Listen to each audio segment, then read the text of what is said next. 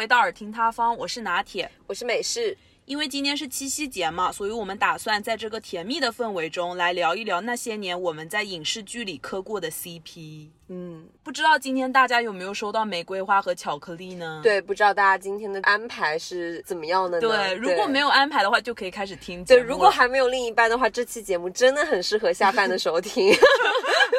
好的，那今天我们想分享的第一对 CP 呢，是我在二十不惑里磕过的寻果 CP，就是嗯周璇和江小果。这一对好像你之前经常给我发，就是各种视频，那种安利向视频，就是网上的网友剪辑啊，就剪他们两个很甜的那种片段。对对对对，然后你有给我发很多，当时我一度觉得你疯了。对，他们是属于典型的那种遗憾的爱人错过类型。嗯那我先给大家复习一下他们两个人的设定吧。复习一下，对，可以可以。嗯，江小果呢，他是属于那种勇敢、热情、执着的职场奋斗小白。嗯然后周璇呢是他的大领导，然后是一个成熟、稳重、情感内敛的人。对，因为工作上的交集吧，然后最开始好像江小果是想说当他的徒弟，向他学习一些东西。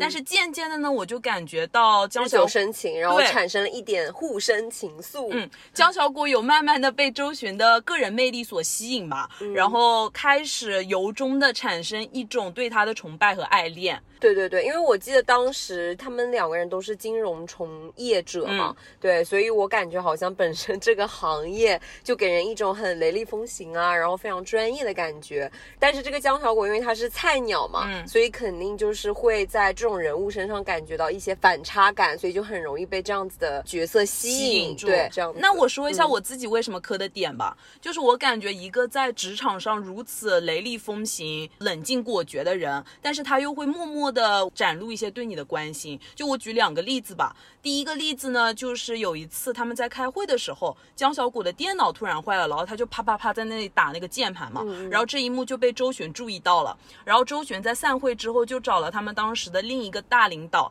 就拿了一部新的电脑给江小果，然后那个大领导拿给江小果之后，就回到了周璇的办公室，然后周璇就问他拿给他了吗？然后那个大领导就说拿给他了，然后周璇就追问到说那他高兴吗？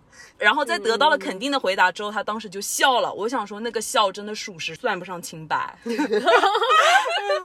对我感觉就是主要是来源于一种这种人物的反差吧，就很能让人磕得起来。对，那我还有一个例子，好，就是那个周璇在东北大冬天下大雪的时候，而且那个时候是春节嘛，所以很多店都关了，然后他就大街小巷的去给江小果找他最爱的话梅味冰激凌，就反正、有看到过，这个反正嗯就是这种种种的外冷内热且成熟专一，只对江小果一个人很暖的这种行为，真的就完全在我的点上。嗯，但是我想说，我本人有看过《二十不惑》这个剧，就我记得好像出到第二部了，对吧？嗯是的。然后我是第一部和第二部都是有在看的，我觉得也是反差感的这个一大来源，就是当时凉爽的那个上司，他好像是属于那种比较腹黑，嗯，然后比较毒舌那种类型的，的但他其实人物反差其实也挺可爱，就他有很幼稚的一面，因为当时他不是有养一只刺猬嘛，对就说他那只刺猬特别像凉爽，对，就感觉好像他们俩还挺配的，所以那个点让我莫名其妙觉得很萌，就很好磕。对，嗯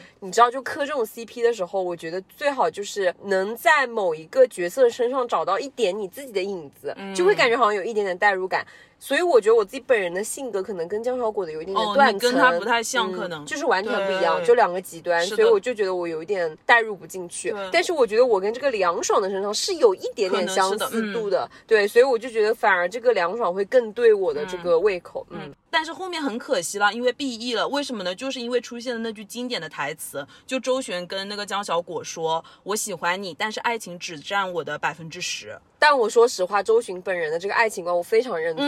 对，因为我感觉爱情在我自己本人生活里面的占比也是不会那么高。在跟某一些事情发生冲突的时候，我就会把爱情可能先搁置在一是的，边了。是的，就他们就是说，周璇在职场上一个这么高的位置的人来说，爱情百分之十其实已经可能挺已经多的了很。多了。对对对，而且最关键的就是在于周璇这个人，他是有一点嘴硬的，然后他嗯可能比较理性，犹豫的太多，思考的太多。对可能在我们观众看来，他做的真的远超百分之十了。对，是的，嗯，然后到了《二十不惑》第二部的时候，江小果也有自己的男朋友了。嗯，但是就在周旋回归之际，你还记得吗？当时真的是一度荣登那个微博热搜。我记得，嗯，他们就是都说白月光一出场，江小果男朋友前三十集全部都白眼。嗯，对。然后我当时就是是一整个想一脚把江小果男朋友踹飞的概念。所以我觉得他们也不是属于错的时间遇到对的人，对吧？他们是属于这样子，好像是哎，是错的时间，因为当时周巡其实是有一些后悔的了，就觉得之前没有把握好那个时机嘛。嗯嗯，可能也是他们两个人演技比较好吧，就是金世佳和卜冠金这两个演员，他们当时重逢那几场戏，真的完全靠眼神拉丝嘛。对对对，因为我记得印象很深的就是你专门有给我看过一个片段，我现在还印象深刻的点就在于周巡他穿了那种霸总长出的一套皮肤，就是黑大衣，然后在冬天的雪夜里有一点小飘。雪，然后江小江小果他就是比较小只嘛，然后他就戴了那个围巾，是不是？两个人就是他给他围围巾，是不是？对。OK，虽然这个剧情很狗血，但是可能这个就是可能让大家磕的点吧，让人觉得很引人入胜。我觉得，嗯，对。然后虽然他们最后是 BE 吧，就没有在一起，对。但是反而是这种 BE 让人还挺上头的，就重遇了之后，双方之间的暗潮涌动的那种暧昧感，对，都让人真的欲罢不能。而且你知道吗？很夸张，我当时还有到网上专门去找他们同人文看哦。我懂，我懂，就是要的就是这种感觉啊，久久不能释怀，然后疯狂上头，然后找这种相关物料。我觉得相信。嗯，应该大部分朋友应该都是有这样子一个心理过程的。对，然后我当时就看他们同人文里面写，就江小果没有跟她那个男朋友在一起，而是重遇之后跟周旋在一起了。哇，我当时就觉得，所以磕到了。但是其实说实话，你去找这样同人文，然后你看到你内心还是希望他跟这个周旋是在一起的。所以其实说白了，你还是这个呃 happy ending 的推崇者，对吧？嗯，好像也是哦。只不过这个 B E 的话，可能会让我印象更深。没有，因为你 B E，你就让你无法释怀。这就是导演可能高明对 高明所在了，他就是要用这样子的手法，让哎大家都磕的就无法忘怀，然后就久久沉浸在那个悲伤的氛围里。嗯。嗯，但是我本人真的就是 B E 的这种 ending，真的我觉得可以称之为一种美学。对，就是我觉得这个 B E 吧，不是说强迫他们不能在一起就算是 B E 了，就好的 B E 一定是会有巧思的，就是他这个 B E 真的就是让人一种思维上和逻辑上的死局，你知道吗？就是什么叫死局？就是你怎么解它都不对，就你怎么做，他们俩都无法在一起。就你进也不是，退也不是，那种 B E 真的最美。你是有一个例子要说吗？没有，之后可以跟大家再聊。但是我就可以引出一下，我自己本人特别喜欢 B E，嗯，就是我觉得只有 B E 才是唯美的。嗯，对不起，对不起，祝大家今天情人节都是 Happy Ending，好吧？对，然后我觉得。像刚刚我说的这个凉爽，他们两个其实都是那种嘴毒，嗯，口蜜，对。但是呢，其实心还是挺软的那种。但是我觉得最有意思的点是什么？就是感觉为了虐而虐的那种感觉。就有的时候，比如说他被迫就是背上了那些违约金啊什么的这种片段的时候，他其实做法上可以稍微缓和一些，但是他没有。但是他就是给我一种好像就是前期就是很虐，然后后面要追妻火葬场那种感觉。这个是不是？我好喜欢这种感觉。我在想怎么办？我这个人不会有受虐倾向，就非常喜欢这种感觉。没有没有，很多人磕 CP 都是这样子。我就喜欢他前期和后期就是反差来的越大，嗯，就会让人感觉他这个人，哎，这个人物越有意思。对，所以越立体吧，对，所以就越饱满。然后我就觉得真的还比较在我点上的，嗯。OK，那下一个我分享一下，我觉得我比较磕的一对 CP 吧，应该在二二年的时候，当时我记得全网有一部日影非常非常火，叫 First Love 初恋。我不知道我在我们本节目里面到底提过多少次初恋了。但是这次真的就纯属巧合，我不是故意的，但是确实是这部剧很磕，因为我觉得拿铁应该也知道，对，我是被你推荐的。这一部剧《First Love》，它就是典型的 B E 美学的显著代表。对。因为他名字都已经叫初恋了嘛，所以可想而知，他讲的肯定是初恋之间的故事。是的，对，因为我不知道大家有没有这样子的印象，就是我一贯对于日本他们拍出来的影视作品，感觉在描述爱情这，除去那种就是反映社会现实的，他们也很牛，对吧？但是我觉得除去这一部分，他们在描写情感的时候，感觉剧里面都是非常的细腻，很唯美，很唯美，并且他们很懂营造一种氛围感。这种氛围感跟国内的这个剧和韩剧还不太一样，嗯，就是一种润物细无声的那种情感狠心、点到为止的那种感觉，整个布景也都很美，非常美。然后包括配乐啊什么的。然后这一部剧里面，我为什么很磕呢？我觉得主要还是因为他们这个故事的情节是非常的环环相扣的。我觉得拿铁可以给我们讲述一下。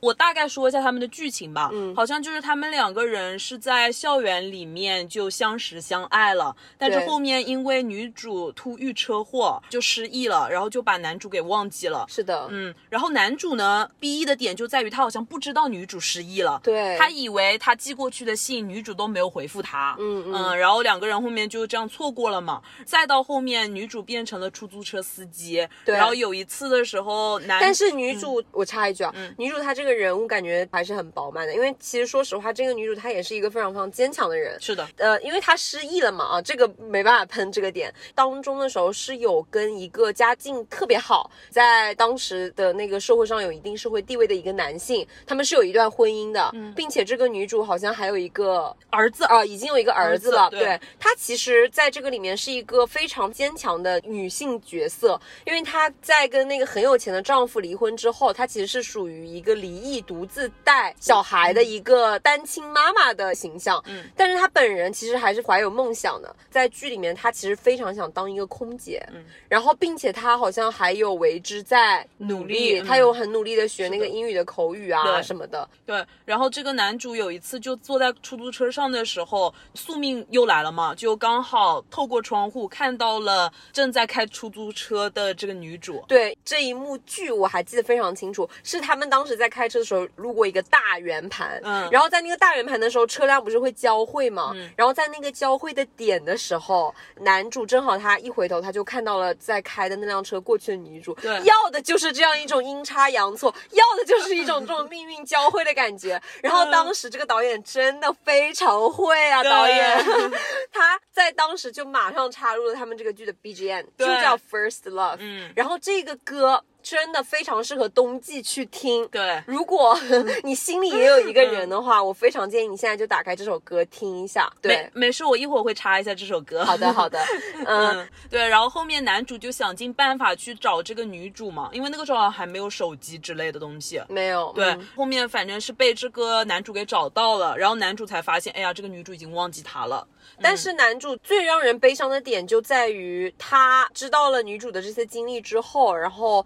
他可能还是没有发现女主失忆了，对对，然后他就是决定他要离开日本，反正是可能是瑞士，是去北欧好像，然后他也没有再跟这个女主说清事实和真相。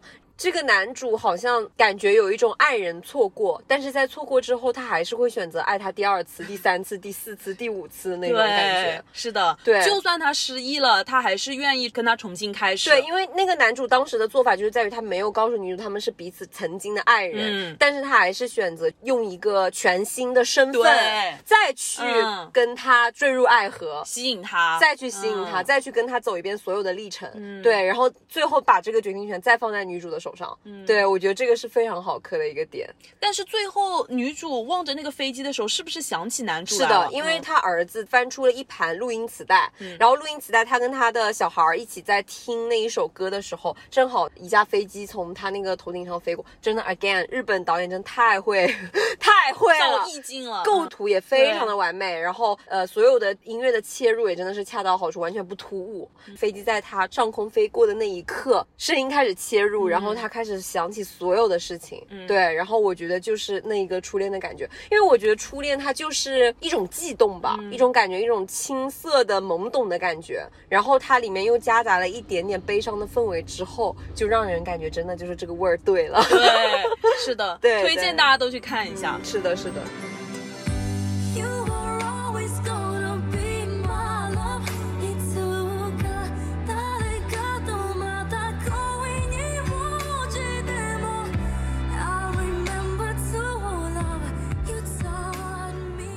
那第三对我们想分享的呢，是我在《流金岁月》里磕过的，由倪妮扮演的朱锁锁和陈道明老师扮演的叶叶谨谨言嗯他们不是官配了，所以最后也是 BE 结尾的。就这个朱锁锁呢，她是一个直率、热情的年轻女生，嗯然后叶谨言呢，真的是已经是叔叔类型的，就完全可以做这个朱锁锁的爸爸的感觉。嗯所以刚开始的时候，你可能会觉得，哎呀，会不会他对她的好是建立在父亲对女儿的好那种情况上的？但是千万不要怀疑，绝对不是。就他们之间的那种暧昧透露出来的，绝对是爱情。但是呢，就是这么好的爱情，就种种细节里面都透露出来的那种感觉，没有办法在一起，就是因为始终还是迈不过那个年龄的鸿沟。嗯就最后这个叶谨言也是以一直都把锁锁当女儿这样的理由来拒绝他。嗯，我感觉这个叶谨言在这个里面吧，就是一个优质男人的形象吧，因为他就是很克制，然后压抑自己的爱意。对对对，我刚刚想说，就是我记得最后这个朱锁锁好像是跟谢宏祖，就是一个富二代，对吧？对他们俩好像是结婚了。对然后呢，那一个片段应该很典型，我相信很多人都刷到过，就是这个叶谨言，然后去给他送花儿，对然后两个人有独处的一幕情节，嗯就是跟他说希望他幸福。对，嗯虽然很老套。但是我觉得，我从这个短短的片段里面，我觉得这个叶谨言的人物形象是很饱满的，对。就马上给我浮现出的一种感觉，就是确实他那个妆造上也能看出年龄相差很大了。对。但是我觉得呢，这就是成熟男人的魅力。对，因为我觉得他会对于一份感情来的时候，他可能很喜欢，嗯。但是他是会用理性去思考的，嗯是的。就是他的理性是狠狠的占了上风，嗯，会权衡很多，甚至他还会在想说，他接受这份感情和不接受这份感情，对这个女孩是更好还是更不好？对他们网上都说他是发于情，止乎礼。对，然后说什么爱一朵花最好的方式，可能并不是把它摘下来，而是让它绽放。对，所以就是嗯我想说的点在于，可能他就是觉得，对于朱锁锁而言，嗯相比于跟他在一起之后，可能朱锁锁值得拥有更好的。对，因为他不是说、呃，也是他的上司嘛，因为是那个集团的老呃 CEO、嗯是吧？对。然后这个朱锁锁也是集团底下的一个员工嘛，嗯然后他们年龄相差又有一些大，即使他们两个可能爱得很纯真、很真切，但是还是可能会遭受一些舆论啊、负面的，他会觉得可能会让这个女孩承受太多，所以这个就是成熟男人的爱。是的，嗯但是我觉得朱锁锁在这个剧里，他可能不太懂了，他就很勇敢嘛。然后我记得他当时在剧里有对这个叶谨言说：“你就是个胆小鬼。嗯她说你特别的虚伪，你连喜欢我都不敢说吗？对，然后最后也是 B E 了，但我觉得很磕的点，最主要的原因也是因为这个陈道明老师真的太有魅力了，真的没有想到有一天我竟然会磕这种这么大就是年龄相啊差的年龄差年上恋，对，年龄差比较大，是的。嗯 OK，那下一对是一对非常非常古早的 CP。为什么这么说呢？因为我即将要说的这一部剧，可能大家不能说没有印象吧，可能甚至都完全不知道，就没有看过。嗯，呃，这一部剧呢，非常的晋江文学啊。我先说一下，大家可千万别喷狗血。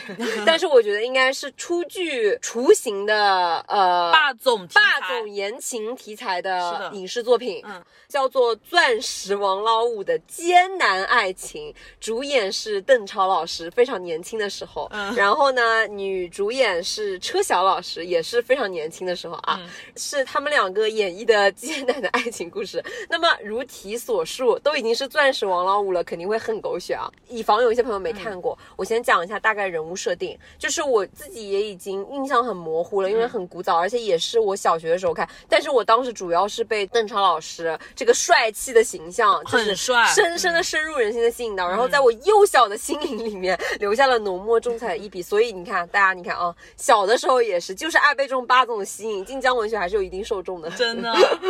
故事的整个设定是这样子的。他们那个城市，你一听就知道非常的小说，叫新海市。嗯然后这个邓超呢，在这个剧里面是叫做孟浩。这个孟浩呢，他是一个非常年轻、成功的亿万富翁，一个很成功的民营企业家，然后是做房地产的。那么他肯定是许多新海市女生们的梦中情人，但是呢，他本人却冷酷无情。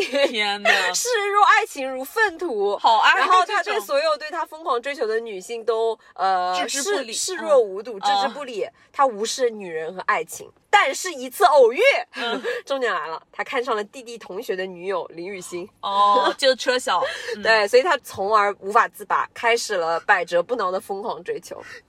怎么有一点背德感啊？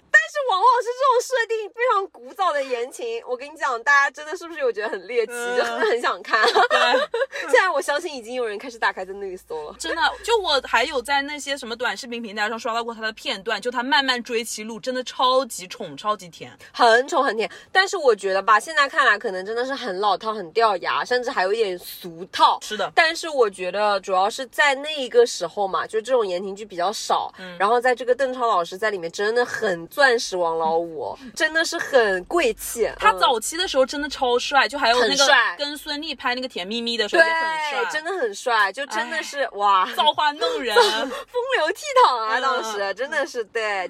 好，那下一对我想分享的呢，就是《何以笙箫默》里的何以琛和赵默笙。嗯，这部剧我大概是初一、初二的时候看的，然后他的话就是何以琛和赵默笙两个人在大学里面相识相恋了之后，因为误会错过了七年，但是七年之后女主回国了之后，他们就光速结婚。我只想说，他这部剧真的是在我幼小的心灵里奠定下了我最初对美好爱情的理解。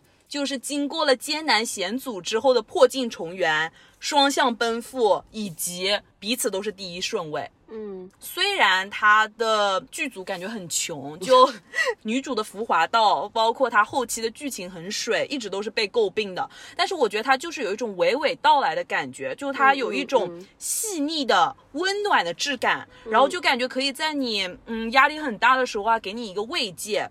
因为他男女主的感情真的特别的甜蜜。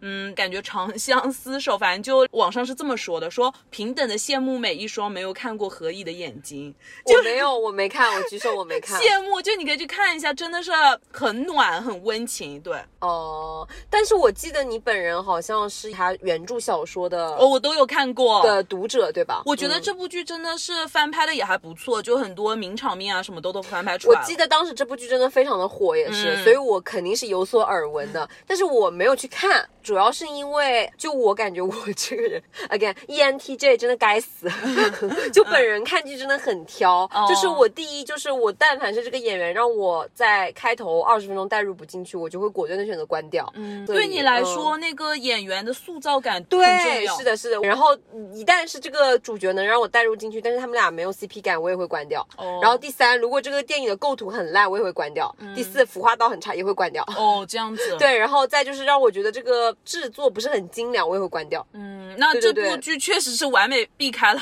对，所以嗯我还蛮挑的，嗯，没有上升到演员本对人啊。但是我觉得对于我来说的话，可能是剧情以及他们双方演员之间的 CP 感会更重要一点。所以反正我当时真的是磕到不行。哎，但是我这里不得不提一下，我记得这个《何以笙箫默》当中，他们的感情是不是也有一些桥段是出现有第三者啊，一些误会啊什么的？对，是这样子的，就是他那个女主在国外结过婚了，然后当时被这个男主知道之后，这个男主就说：“你凭什么觉得我会要一个离过婚的女人？”但是 OK，在听闻女主离婚了之后，很好，第二天就去民政局结婚了。哦，但是他有出现，就是呃，这里很想提出一个点啊，嗯就是我非常讨厌影视作品里面出现女小三，哦就是把女性刻画成一个第三者的这种桥段，嗯就我觉得非常的刻板，你知道吧？就为什么两个人的感情里面非要是说出现一个女性的第三者，然后一般这个女配还非常的恶毒，有一些就是性格上有很大的缺陷，然后非要使一些绊子，就显得很小心眼，然后他们两个就因此就种种的误会，怎么怎么样了？我非常不喜欢这样子的电视剧。对，我觉嗯得这个应该是为了推动剧情更快的发展。那是肯定的。对但是我的点在于，你推动剧情的发展是没错了，但是抛开这个点而言，两个人的感情出现问题了，会有很多种方式，无限种可能发展下去啊！你为什么一定要就安排一个女二、女三，然后然后在这个地方插足别人的感觉？就是我喜欢看的，甚至是出现女配跟女主两个人关系很好，他们两个是很好的朋友。这个女配她自己有自己的感情线，我不喜欢他们插足在这个男女主里面。他们这个男女主的感情发展可以有很多种可能性去推动这个剧情啊，就是没有必要把一个女性塑造成一个非常恶毒形象出来。就我很不吃这一套。嗯，我觉得是有的，就是有一些剧里面可能会比较好，她这个女配，比如说刚刚开始确实是喜欢男主的，但是在知道女主也喜欢男主之后，她竟然就变成了一个助攻者，者就他不会再去插足，所以可能要看剧本吧，有一些剧本可能会好一些。对啊，甚至有一些剧。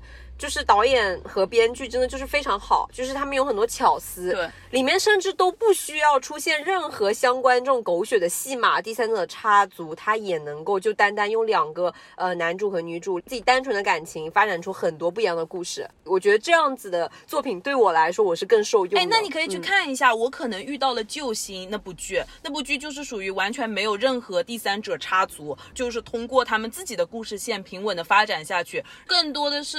关注在他们两个身上，对，但我不喜欢有什么第三者插足什么的，对，因为我感觉其实现实生活中哪来那么多，哪有那么多第三者插足啊，对吧？正常的都是两个人的对呀单线发展，那你就要么就是说错的时间遇到对的人，或者是一些现实的因素啊什么的，我觉得都可以成为一个很好的推动剧情的一个工具。对。对，OK，那下一个我要分享一部剧。古装里面的一部算是抬头的那种剧吧，就是《步步惊心》，我觉得应该大家都是看过的。对对，这个《步步惊心》呢，我觉得应该是一女配多男这种情况，肯定会出现很多对不同的 CP 啦。那我本人最磕的就是他们的主 CP，就是这个刘诗诗演的若曦和吴奇隆老师演的萨格官配。对我就是狠狠的站官配。对，你说一下你为什么磕？我觉得这个部剧里面吧，它有一个小道具用的非常好，就是那个木兰。嗯，因为他们的定情信物不就是木兰吗？对。然后我当时磕他们原因也是因为我觉得这个四阿哥给人的形象是非常隐忍克制。是的。然后他这个人是非常有权谋、有野心的那种，就是人物形象。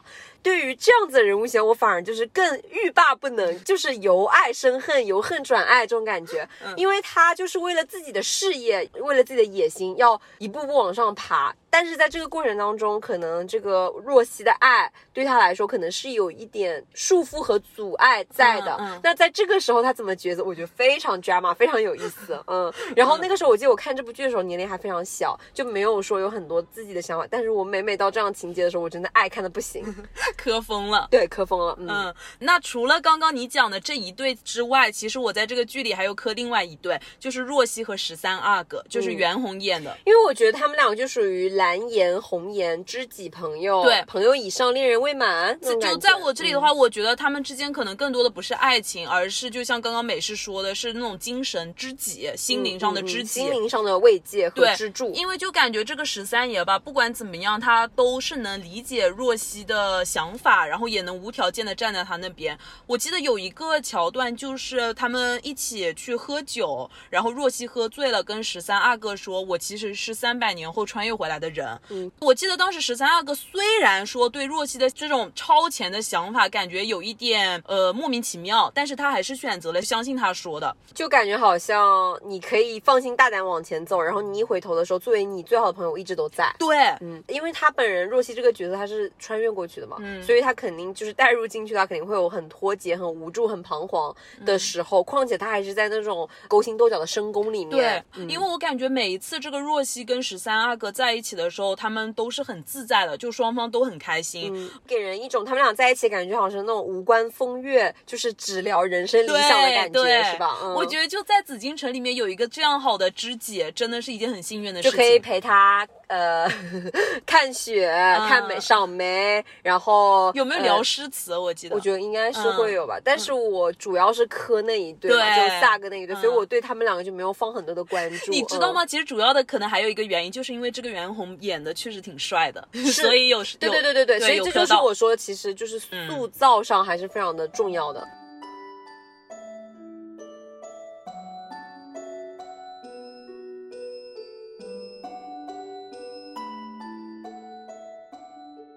好，那下面一部呢也是古装剧，然后这一部在我心里至今为止都还是古装剧的 number one。就是没有任何一部古装剧在我心中可以超过这一部的地位。嗯，《甄嬛传》不算啊 因为不太一样，年代也不一样了嘛。是什么呢？是《美人心计》。你磕哪一对？我真的疯狂的磕林心如在剧里面演的窦漪房和汉文帝刘恒，就是陈建锋老师演的这个角色。嗯，原因很简单，没有其他原因，就是因为陈建锋老师太帅了。我发现很多 CP 都是缘起，都是因为这个。缘起就因为颜啊，还能因为什么？像我这么肤浅的人，还能因为什么？就是在我心里，他是演古装里面演皇帝最帅的，在我这里不接受任何反驳。对，因为我记得很多都是中年的年纪再去演皇帝，但陈建锋当时在那里真的好像才二十几岁的感觉。很帅，很年轻很青涩帅嗯，然后因为当时我看这部剧的时候年龄也不大嘛，然后我记得这有一部剧的剧集还是非常长的，嗯对，然后其实主要人物是在讲这个窦漪房的一生嘛。我依稀记得的片段就是好像是他当时是作为筹码一样那种感觉，就去了这个汉文帝刘恒的那个国家，反正中间也还挺虐的，因为当时除了他以外，OK，他又出现了一个恶毒女配，这个恶毒的女配呢是王丽坤老师扮演的聂胜儿。确实是因为这个王丽坤老师扮演这个聂胜儿也真的太漂亮了，所以真的很符合这个恶毒女配的这个形象，嗯就是她又妖媚，然后一看就非常有心机的那种角色。嗯对，然后可能这个皇帝还是有一点点渣的啦。我记得很清楚啊，就到末期的时候，这个窦漪房和这个汉文帝他们感情上是有一些嫌隙的，就很久没有再讲话了。哦然后这个窦漪房他已经生了好几个儿女了嘛，所以他就相当于已经老了，然后他就自己天天在他那个宫里面就织衣服呀什么的。然后这个汉文帝不知道是不是为了让她吃醋，就有跟这个聂胜儿啊，就是有一些感情戏、对手戏，就很亲密的那一种。哇，当时我真的狠狠的有被气到。对，但是就是因为陈建锋老师太帅了，嗯所以就很磕。嗯，好的，那接下来我想分享一下韩剧，就是有一部韩剧呢，我在里面有磕两对。就是《继承者们》，当时好像是小学六年级还是初中那个时候吧，我记得那个时候过年的时候都还有在追。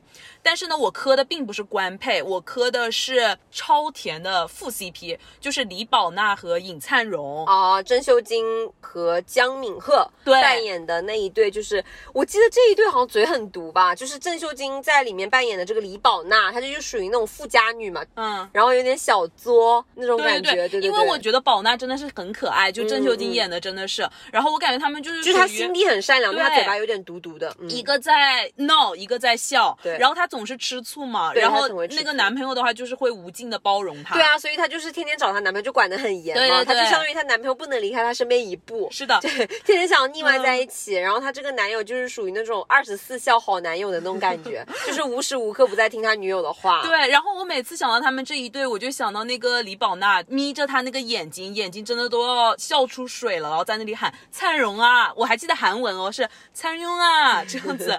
然后她男朋友就是会笑起来，笑的连那个眼睛都没弯了，嗯，嗯，就很像狗狗的感觉，就是那种狗狗型男友是吧是的，？OK，那我觉得我在这个剧里面我就是没什么好说的嗯啦，就磕主 CP 嘛，就一样啊，富家男和灰姑娘的故事嘛，嗯所以就挺上头的。对。那我还另外磕的一对是这个男主的哥哥金元和哦，这个我也磕，嗯，对，因为我觉得这一对应该是为了凸显出那个男主很勇敢追爱的感觉，因为这个金元就是为了权力，然后放弃了他爱的这个贤珠嘛。对，是的，但是我觉得换一句话说，可能是因为这个男主的哥哥，就是这个金元跟这个金叹，可能两个人年龄上也是有一些差距的。因为这个金叹还是在校学生，所以像那种黄毛小子勇敢追爱的那种，呃，勇无畏的那种感觉，就是更热情一点，然后更直白一点。但是这个金元的话呢，就感觉他已经是成年人的那种成熟爱情了，是的。所以要衡量的比较多啊什么的，就很现实。是的就是剧里面同时出现了两个断层，一种感情很现实，一种感觉很童话，就看你是童话一点的那种人，还是你更喜欢就是这种超现实一点的人。对，然后他的这个女生贤珠嘛，她是被这个金元家收养的，是的嗯然后她其实也是一个蛮清醒的女生吧，因为她在知道金元牺牲了她之后，她也是就直接选择离开了。但是你知道吗？我当时 B 一美学磕的点就是在于他们两个之间那种极限的拉扯感，就是他们两个真的都是眼含热泪，但是呢在那里说最狠的话。对，然后我当时反正就特别被这个吸引。然后我记得这个女生还挺漂亮的，她就是有一种她是老师，对，她有一种清冷感，中间又带了一些傲气的感觉，就有点像寒冬里的玫瑰。我觉得就是破碎感吧，清冷破碎感吧，嗯就给人一种很惋惜、很怜惜的感觉对。但是我说实话，我有点私心哦，就是我觉得，嗯，现实生活里面还是这一对更现实了，嗯就是这一对可能就是 不知道是不是有一种暗示在，就暗示着其实金泰那一对在现实生活里面就是他们这样的结局，嗯，不可能在一起的。，对但是我觉得反而越是这种，就感觉越上头。对，嗯，就一直互相折磨，就想在一起又不能在一起。嗯。OK，那下一对我来分享一下，是我很爱的一部韩剧，也是我在韩剧里面磕的时间最久的，到现在我也还是非常喜欢，包括已经上升到演员本人的喜欢的一部韩剧，叫《金秘书为何那样》，不知道大家有没有看过？但是呢，这一部剧里面，我就是因为这一部剧，所以特别喜欢，唯一喜欢的韩国女演员。就是朴敏英，因为我觉得她真的很百变，然后也很百搭。为什么叫她百搭呢？就是我觉得她本人跟谁都有 CP 感，嗯，就是感觉好像跟谁都可以搭上。对，然后我磕这一部剧还是啦，就是老套路嘛，霸总什么的。但是这一部剧哦，为什么我很爱它，嗯到现在还在我心里面占有一席之地的一大原因，就是你们有没有发现这一部剧里面没有狗血的第三者？好像就是他哥哥稍微出现了一下，对，嗯，其他就没有了。没有任何狗血的第三者，嗯对就只有他们两个的故事发展。所以我就想问，你可以做出很好的，就是没有这种第三者插足的，你可以在其他方面下下功夫，让这个故事就更新颖一点。你没有必要就一直说第三者插足什么的，对嗯我反而会更反感。就我觉得这样子的感情更不美好，就更不爱，你知道吧？对。然后我就觉得他们这一对好像，因为他们的身世是很复杂的，就是这个男女主小的时候都是有心理创伤的。他们好像两个人同时经历过，就是被一个女人绑架，然后目睹她上吊自杀，所以两个人都留下了一定的心理创伤。对，然后他们两个其实也有点像是那种互相救赎的感觉。对，其实说白了就是一个、呃霸总和灰姑娘的故事的外皮，内里是相互救赎。嗯对，所以我还蛮磕这样子的一种感觉的。而且我记得当时这个朴敏英在里面也是一个很坚强、独立，对坚强独立，呃，所有的灰姑娘都很坚强独立，很聪明。也是。好，那么再下一对呢，也是来自于韩剧，叫做《触及真心》。这一对呢是刘仁娜和李栋旭。然后我相信很多朋友磕他们这一对，可能磕的不是我说的这一部剧《触及真心》，我觉得应该是他们一搭的那一部剧，叫做《鬼怪》。嗯，因为里面呢，这个李东旭他饰演的是阴间使者，是吧？嗯但是说句实话，我没有看过他们两个一搭的这部剧，我甚至连鬼怪都没有看过。但是呢，我记得他们俩这一部二搭出现的这个效果还是蛮好的，因为我直接看了他们俩这一部，我就已经疯疯的磕上了。我现在都还他们叫桃子夫妇，对对对，嗯。为什么呢？因为这个故事主线是这个刘仁娜在里面扮演的是一个那种大明星，然后她要体验生活，然后这个李东旭在里面扮演的是一个非常木讷，然后很笨拙的一个律师，就很古板的那一种，然后也是这种反差嘛，然后有一些啼笑皆非的故事。我比较喜欢他们两个，是因为他们这一部剧还挺轻喜剧的，就是对。整个故事的氛围非常的轻松，对这种感觉我还蛮喜欢的。再主要就是因为看完这部剧，得知了他们两个前面有一搭之后，发现这个就纯纯的就属于是给看完一搭的人撒狗粮的第二部剧，对二搭，对。然后我真的甚至希望他们现实生活里面在一起，我记得因为他们两个的年龄非常的相近哦，因为我记得这个李东旭已经是四十多，刘仁娜三十八，就相差没有几岁。当时的时候，对，当时的时候，嗯我记得你有看他们的微博超话什么，当时好像确实有人怀疑他们在一起。对，没有啦。但是我觉得就是每个磕 CP 的超话都会就是放一些这种玻璃渣啦，放一些糖。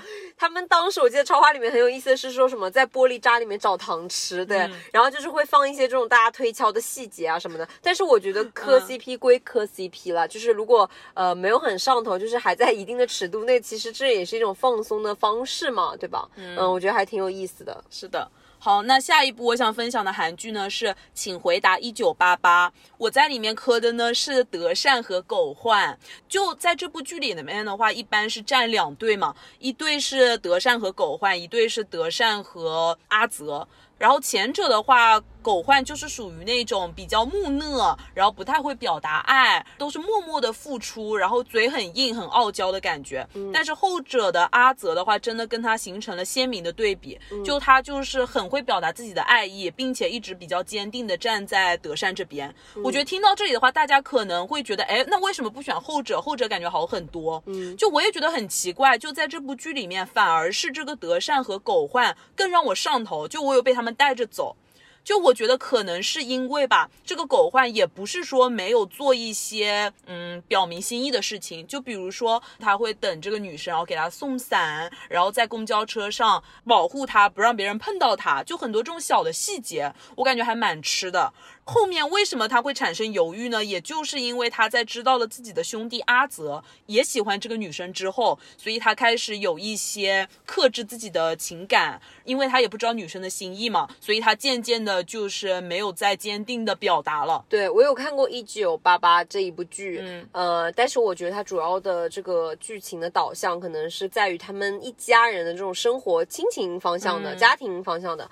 但是我当时看的时候，也确实有关注到狗焕和这个德善德善这一对。呃，虽然说阿泽是官配嘛，对，但是呢，像刚刚拿铁说的，就是这个狗山默默的守护狗焕，嗯，对，在他身后一直默默的注视，其实是一种让人感觉还会打湿眼眶的那种感情。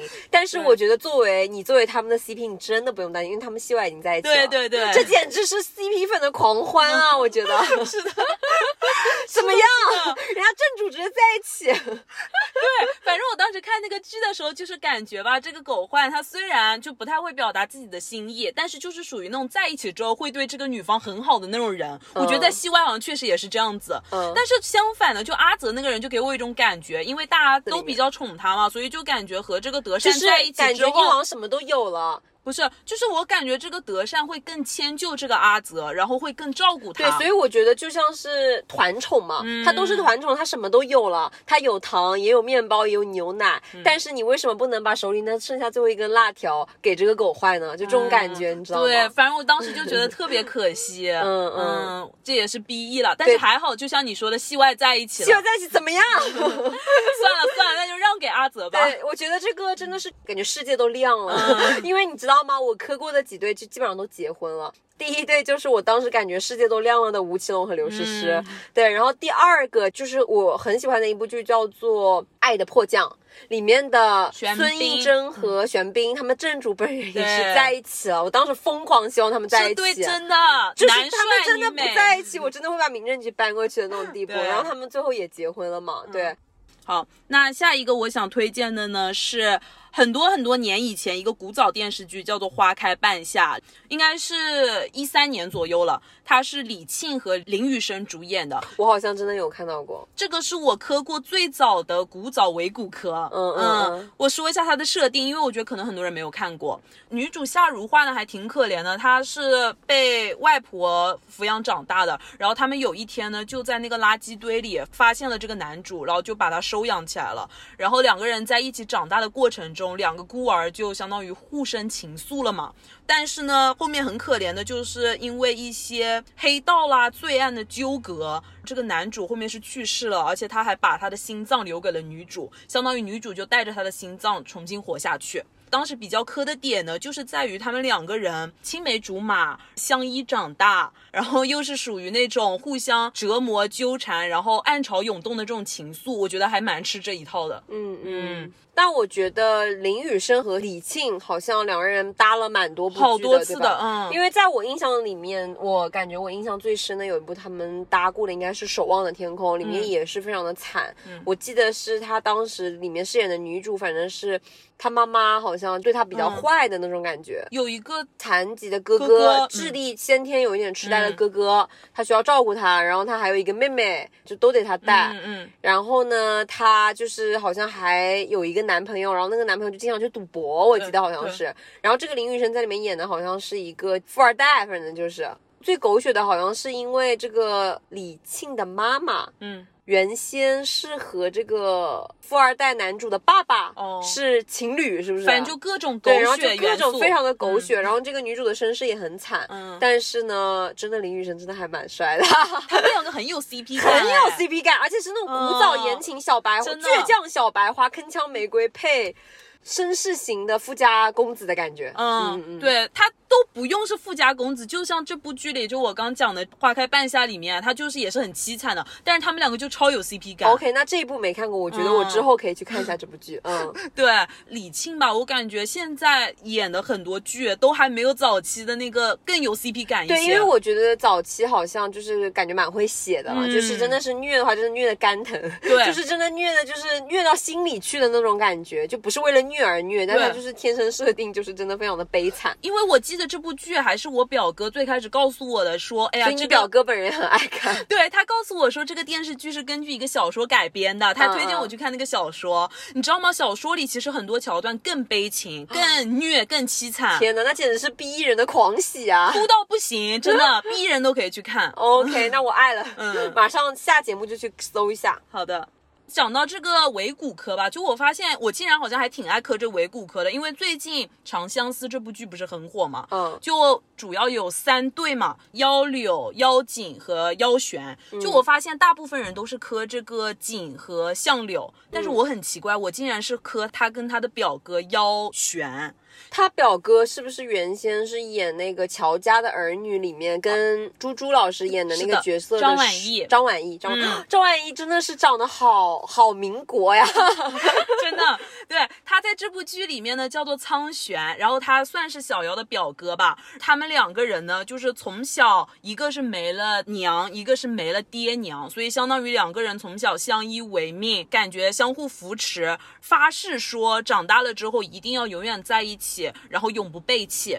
中间呢，因为他们离散了。但是呢，就是三百年间，这个苍玄有一直拿着当初小妖给他的那个狐狸尾巴，然后一直有在找他。然后包括小妖呢，也是在受刑啊，还有遭遇到一些磨难的时候，也是一直靠着童年的那个温暖的回忆支撑下去。对，反正这个苍玄在剧里面呢，被他们称作疯批男主，因为他经常会有一些发疯的举动。我看到过对，他会有一种接近疯狂的占有欲歇斯。底里的占有欲，嗯，就只是为了和这个小妖长相守。嗯，感觉我有看到过，就是、呃，有一些博主对苍玄的人物性格和他本身背后的这个底层逻辑，就是分析的非常好、非常透彻的博主，我觉得大家可以去搜一下，说他会做出这些疯批的举动，都是有迹可循的。对，然后很让我磕的一点就是在于，我觉得他们两个人之间的那种情感其实是超乎亲情和爱情的，就我感觉他们更像是一种命运共同体的感觉，因为彼此就是对方最后的铠甲、最后的归属的那种感觉。嗯嗯嗯，嗯一弯孤零零的月光里，前尘如风烟起，回忆里满是你，记起天地间的煎熬和不弃。好，那下面呢，我们就先跳脱出我们的国产剧，嗯然后把视线转向泰国，嗯。对，因为我不知道大家会不会爱看泰剧啊，就我本人有的时候就是很想发疯的时候，我会打开泰剧来看一看，嗯。因为泰剧里面这个扇巴掌啊，就各种这种 drama 情节非常多，看得我非常的爽，嗯。对，然后泰剧也还是比较敢拍的，题材的话跳脱的尺度也比较大，嗯，然后呢，我本人是看过很多泰剧的，但是呢，我最喜欢也是唯一喜欢的泰国女演员就是小水，嗯平采娜平采娜，小水。可能很多人最早的时候看她的是《初恋这件小事》。她也是一个可塑性非常强的女演员，就是感觉你给她什么角色，她就会像什么角色。是的。然后她在《火之迷恋》里面这一部剧，她在里面演的是一个渣女，简直就是不能说渣女了，又渣又捞。嗯，对。然后，但是她的手段很高，然后流连于各个男人之间，然后就是骗取钱财这种。但是我想说，我在里面磕的呢是她玩弄的有一个男性，是一个富二代，叫做 March。就是粉丝一般都会叫这个男演员叫三月，嗯嗯，磕的不是说他剧里的 CP 了，我磕的是他们现实生活当中他们本人。嗯现实生活里面，这个三月这个男演员和小水他们两个人本身就是非常好的朋友，而且他们已经搭了很多部剧了，就是好几搭，已经不能三搭四搭了，可能都。然后这个小水他还经常的就是去出演三月所在的综艺节目，然后有去帮忙什么。他们私下 IG 上晒的也是，就是关系非常好，是的一起吃饭啊，什么互动啊，非常的频繁。我不知道是真的还是假的，我看有一些粉丝在说，就感觉他们两个是朋友以上，恋人未满，嗯的那种感觉，甚至是感觉这个三月暗戳戳的是有一点喜欢他的。对我有嗯看过一些采访、路透什么的，感觉有那个 feel。对，我有看过他们的那个活动的各种现场，然后那些视频嘛，然后就觉得真的还挺甜的。嗯嗯，但是他们各自都已经真实的有自己各自的男女朋友了。然后这个小水呢，他是现实生活里面跟小九在一起了。小九是另一个泰国男演员啊。然后他们以前一起也是搭过两部剧，一部叫做《皇家项链》，嗯然后呢更早的一部叫做《Friend Zone》。对，然后为什么这个小九也挺有 CP 感的？因为他这个小九就是很帅，因为他们都是属于那种浓颜系，就是有点欧美颜的那种感觉。然后这个小九真的就是非常的敢爱，我感觉，因为感觉他们好像搭了两部之后，就是可能戏里面已经互生情愫了，或者怎么样的。然后他们戏外这个小九真的就是各种暗戳戳的，所有的这个花絮里面啊，然后去品牌站台的时候啊，真的就是满眼都是他。我很喜欢他们这对，很真的，真的嗯就是心里眼里满眼都是他的那种感觉。他只要是小水在讲话，他就会拿着话筒一直对他笑。嗯对他就是因为小水比较闹挺嘛，然后就感觉好像一直就是满眼笑意的他在宠闹他在笑对那种感觉，真的就是还蛮好磕的。但是呢，我最后想说一个点。大家不知道有没有看过一部剧叫做《被风吹落的树叶》，有一点狗血啊，讲的就是这个小水在剧里面演的呢是一个性转人群，就是他原先是一个男儿身，然后呢，他因为一些就渣爹他爸爸在剧里面真的非常的坏，嗯，呃，一直对他家暴啊什么的。然后他长大之后呢，他姑父姑父的扮演者是 Push，Push 就是泰国的另一个男演员叫做推哥，然后呢，这个 Push 在里面演的是姑父嘛，这个姑父就是温柔版的那种，就从小就一直给这个小水扮演的这个角色很多的关爱啊，很多爱意。但是他是男儿身嘛，然后长大之后就他就爱上了这个姑父，所以为也不能说为了他，反正就复仇啊一系列的情节，然后他就去变性了，然后就变成了一个大美女，然后他就回来复仇了，开启他的复仇之路。嗯，然后这个姑父呢，反正就是呃两个人也有一些爱恨纠葛吧，然后反正最后就扯在一起。但是我就是觉得本人来说，上升到演员本人来说，我真的还挺磕小水跟 Push 的。我内心的小心思就是真的觉得他们俩颜很配，嗯是我真的就是非常希望他们俩在一起。但是 Push 哥已经有老婆了啦，哎呦，英年早婚。英年早，嗯，好。那下一对我想推荐的 CP 呢，是来自一部我很爱的国产剧，叫做《一起同过窗》。这部剧呢，就是以一种流水账的形式，讲述了很真实的大学生活。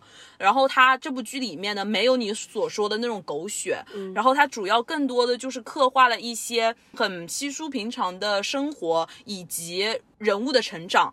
就我感觉吧，这个毕导这个导演真的是平等的爱爱他笔下的每一个人物吧，就是每一个人物都被他刻画的很饱满、很鲜活，就每个人物都有自己的故事线。嗯，但是呢，我想说的就是我很磕这个里面的一对 CP，叫做陆白 CP，是男主陆桥川和钟白。就他们两个是从小一起长大的，然后这个钟白喜欢了这个男生十三年，虽然说他们两个后面在一起了，但是这个陆桥川就总觉得说是因为亏欠了这个女孩十三年，所以他们后面虽然有在一起过一段时间，但是还是被迫分开了。嗯，就这个男生透露出来的感觉，可能就让这个钟白觉得他没有那么喜欢他。但是我觉得怎么可能不喜欢呢？就是从各个细节里面透露出来的，包括他的行为做的，真的是就是被我们看在眼里。就我举几个例子吧，这个钟白是属于那种大大咧咧的、比较外向的性格，然后他就是感觉从小被这个陆桥川宠到大，就不管做什么都有这个陆桥川兜底，他只要喊这个陆桥川一声，这个陆桥川就会出现那种感觉。嗯，但是后面也比较可惜吧，就也是 B E 收尾，因为就在他们分手之后，然后陆桥川对钟白说：“长路漫漫，我们再来过。”但是后面就没有之后了。嗯，就还挺可惜的。因为我插不上嘴，是因为我完全没有看过这部剧，对，所以我觉得拿铁分享的很好，大家感兴趣的话可以去打开看一下。是的，我觉得你只要撑过第一集，就后面就会很好看。嗯，OK，那我下一步再分享一个各个国家基本上翻拍过很多版本的一部剧，叫做《一吻定情》。嗯，但是我想提到一下，就是我最磕的这个《一吻定情》的版本呢是日版的，就是日本翻拍的《一吻定情》。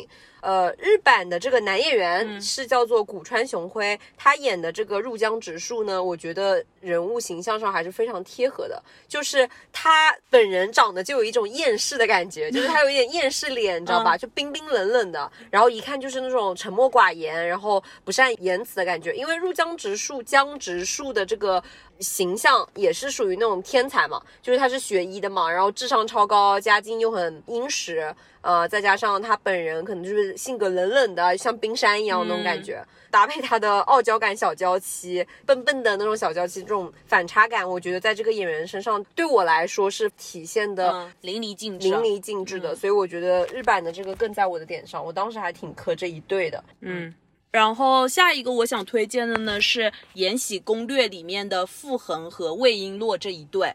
当时这个剧还挺火的，我记得当时魏璎珞是服侍那个富察皇后的嘛，然后傅恒呢是这个富察容音的弟弟，所以我当时看这个剧的时候特别期待的就是这个傅恒在外面征战归来，然后来看他姐姐，这样的话顺便就能跟魏璎珞见到面了。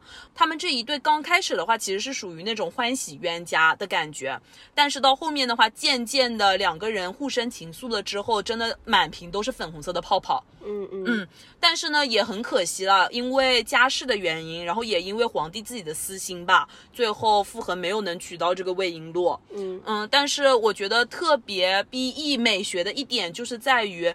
魏璎珞最后的时候，就皇帝给他两个选择，第一个选择是去跟傅恒说自己从来没有爱过他，第二个选择就是跪遍东西六宫。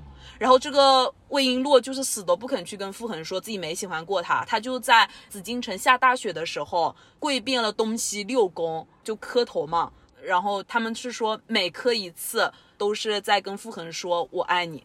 但是后面很惨的一点就是在于傅恒去世了，就是在战争中。哇，那这一对的感觉特别像是甄嬛和果郡王，怎么办啊？其实我还挺磕甄嬛和果郡王的，怎么办？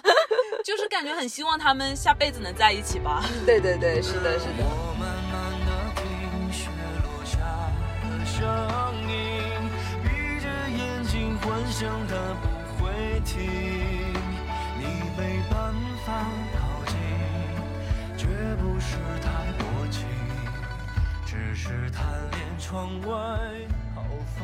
好，那下一步呢？我这个大粉头本人要来讲一下喽，就是我本人是范冰冰的无敌粉丝，宇宙粉丝，我简直是。但是呢，就算再喜欢一个人，底线的错误还是不能犯的啊。对，但是呃，我只是就是觉得她长得很漂亮，就折服于她的美貌，在我心里她美貌就是第一的。不要反驳我，反驳你也是错的。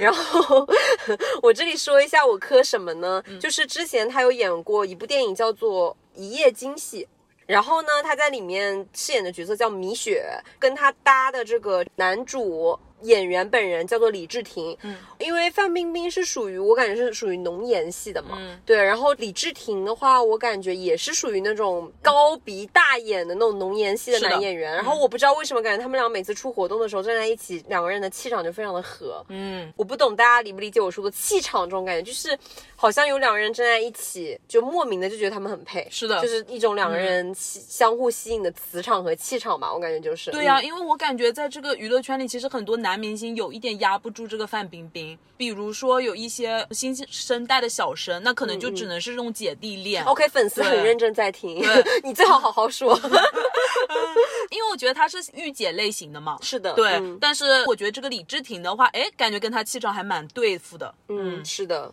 好，那最后一个我想分享的呢，是我之前看过的一个电影《一生一世》里面的男女主，分别是高圆圆饰演的安然和谢霆锋饰演的赵永远。主要的原因也是因为他们的颜值很登对了，就没有什么好说的，是吧？不是女美男帅，对。但是我想分享的就是这部剧一个比较狗血的点，也是有一点磕到的点嘛，就 BE 感嘛。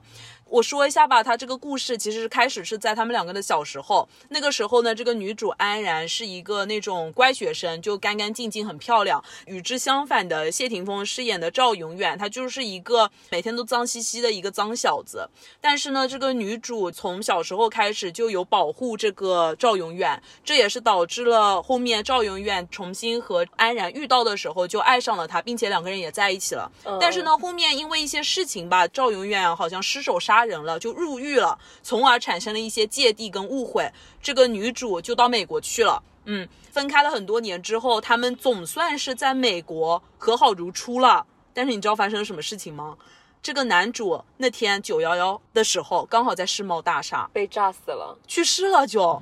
哇！我当时真的，一整个是真的有男主会在剧里面去世的，是吧？对，我跟你讲，就是对于这种磕糖人来说，一方去世，让我们真的有点接受不了，就伤得很深。我还有两个例子哦，一个例子是根据白先勇小说改编的《一把青》，就里面的那个朱青跟郭枕，郭枕也是在执行任务的时候牺牲了。然后还有一部呢，是彭于晏和白百合主演的《分手合约》，也是因为女主癌症最后去世了。我觉得像这种。密到已经一方去世了的话，真的是会有点走不出来。是的，是的。OK，那我想最后说几个，就因为时间关系啊，其实还有蛮多 CP。我现在突然回想起来，也是在我的心里面，当时看剧的时候也留下了一些浓墨 重彩的颜色的。不知道大家有没有看过？因为你刚刚有提到彭于晏嘛，嗯。彭于晏有跟刘诗诗搭过一部叫做《风中奇缘》哦，我看过。对对对，然后他当时在里面演的是一个将军，嗯呃，然后我不知道为什么在古装剧里我真的蛮磕将军啊、公主啊 这种感觉的呃 CP 的。那个里面胡歌也在哦，就胡歌饰演的是一个腿瘸的一个。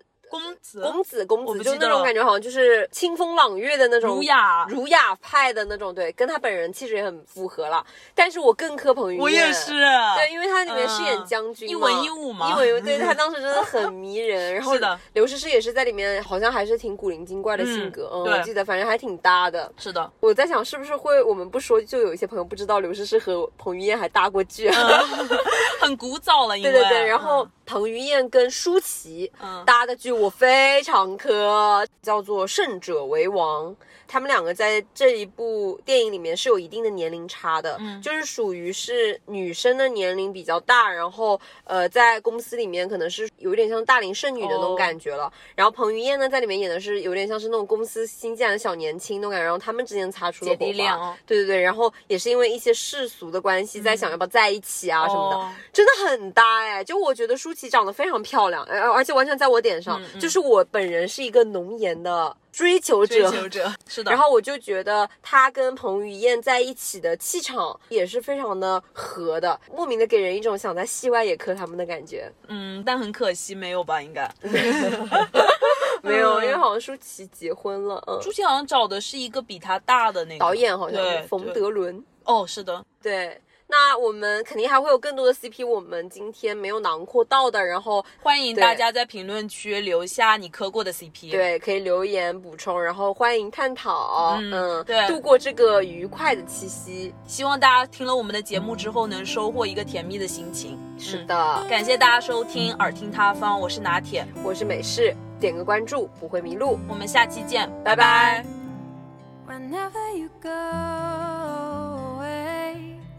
I'll be the one at the edge of the darkness. I'll leave the light on when it gets late. So you always know where the love is. Whenever you start to fade, just think of me next to you in the darkness. I'll lay beside you until you wake. So you always know where the love is. You always know where the love.